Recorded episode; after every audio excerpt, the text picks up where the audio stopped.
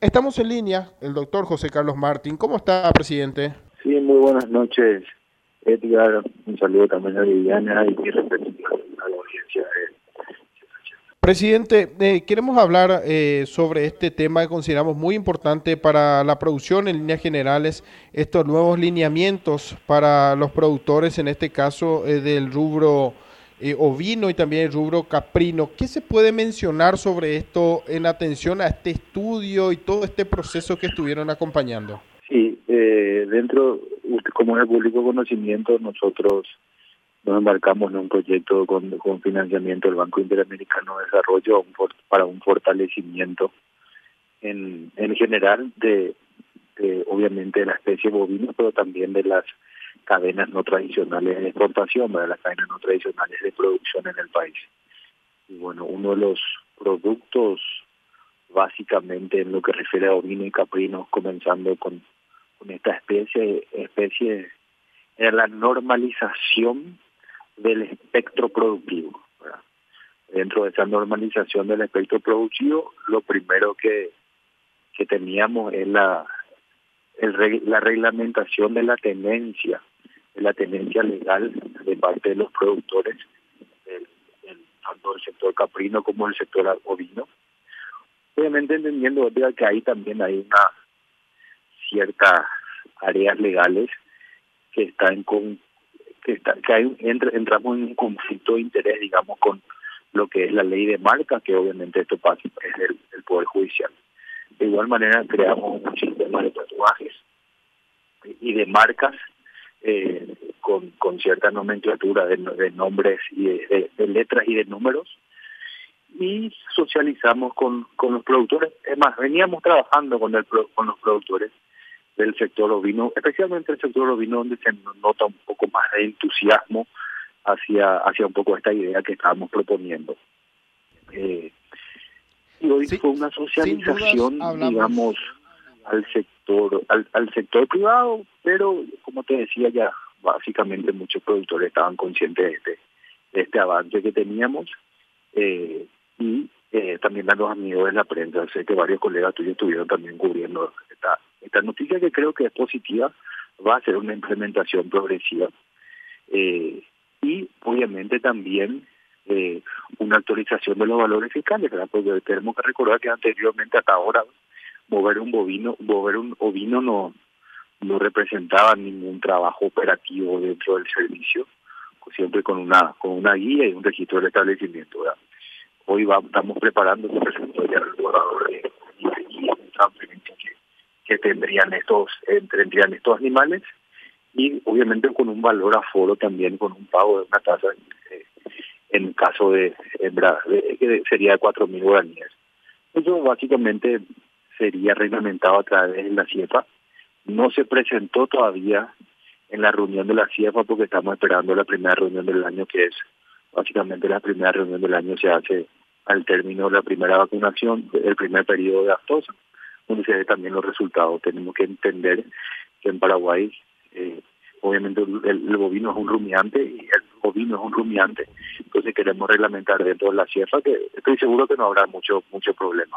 Decía que esto es un avance muy importante eh, justamente y eh, estamos hablando de actualización y también de nuevas normativas que van a ser aplicadas para la explotación del sector y también para el traslado. Esto esto va a afectar a la población ovina y caprina a nivel país. Sí, a partir del, del 1 de enero del 2023, porque hay todavía un trabajo pendiente para eh, por hacer, ¿verdad? Como te decía, entonces tenemos que estar preparados también a nivel interno para comenzar a exigir esta nueva resolución que hoy se está socializando mediante borrador, todavía no se no se firmó y se llegó a un consenso que va a ser de carácter obligatorio eh, a partir de a partir del primero de enero del 2023. Ahora, eh, mencionaba eh, un monto, cuatro mil guaraníes. Esto, esto digamos, eh, corresponde a un estudio que estuvieron realizando en la parte técnica, por eso se un este estudio, un se estudio con un sí, sería un estudio económico de, de movimiento. ¿verdad? En principio, eso va a cambiar de categoría a categoría. Te dice lo que sería un promedio y en principio el primer año de implementación tendría un 50 un 50% de, de descuento, ¿verdad? porque obviamente lo que no buscamos una, no, no buscamos una, tasa recaudatoria, sino buscamos una tasa que sea obligatoria para que mucha gente se pueda inscribir. Entonces, estamos trabajaríamos en base a un en promedio 2.000 guaraníes, y los carneros están un poco más altos, los animales digamos, de movimiento en general un poco más barato, así hay un valor aforo que se estaría actualizando. Ahora, eh, dentro de esto también se va a insistir en, en poder contar con un sistema de identificación que, que acompañe todo esto y que esto sea 100% efectivo. Claro, el sistema de identificación es el sistema, es, la marca, es la identificación del animal, del animal que para tener una identificación de la propiedad del animal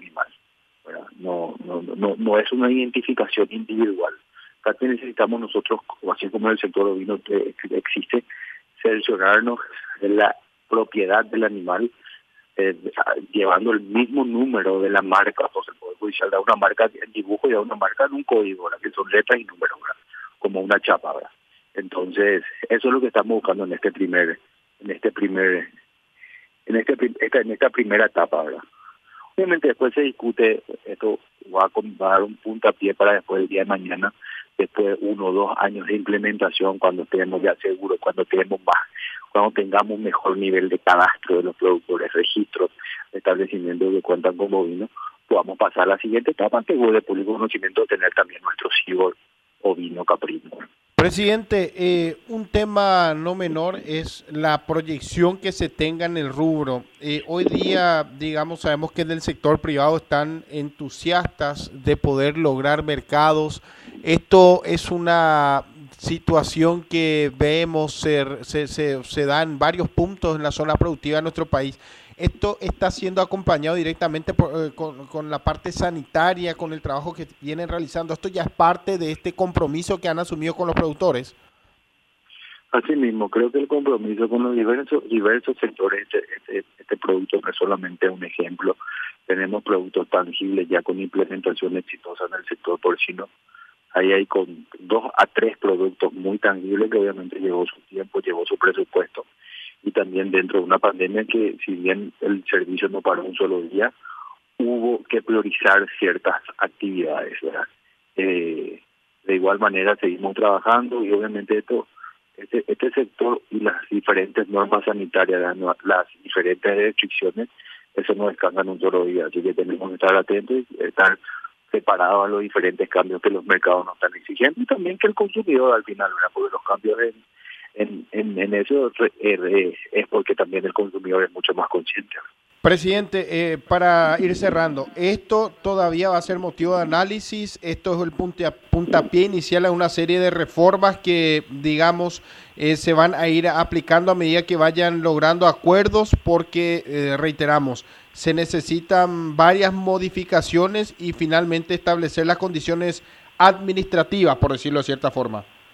No, por supuesto que esto es un puntapié. Hoy nosotros nuestro programa emblema que tiene el Paraguay que, que es es decir que, que se usa de ejemplo en todos los países en nuestro programa de fiebre a todos los años sufre una modificación buscando esa excelencia obviamente es el puntapié no es una reestructuración porque es comenzar de cero acá estaríamos comenzando de cero porque estamos normalizando el, la la marca del, del, propietario a, lo, a los mismos lugares de aplicación, momentos, etcétera, etcétera.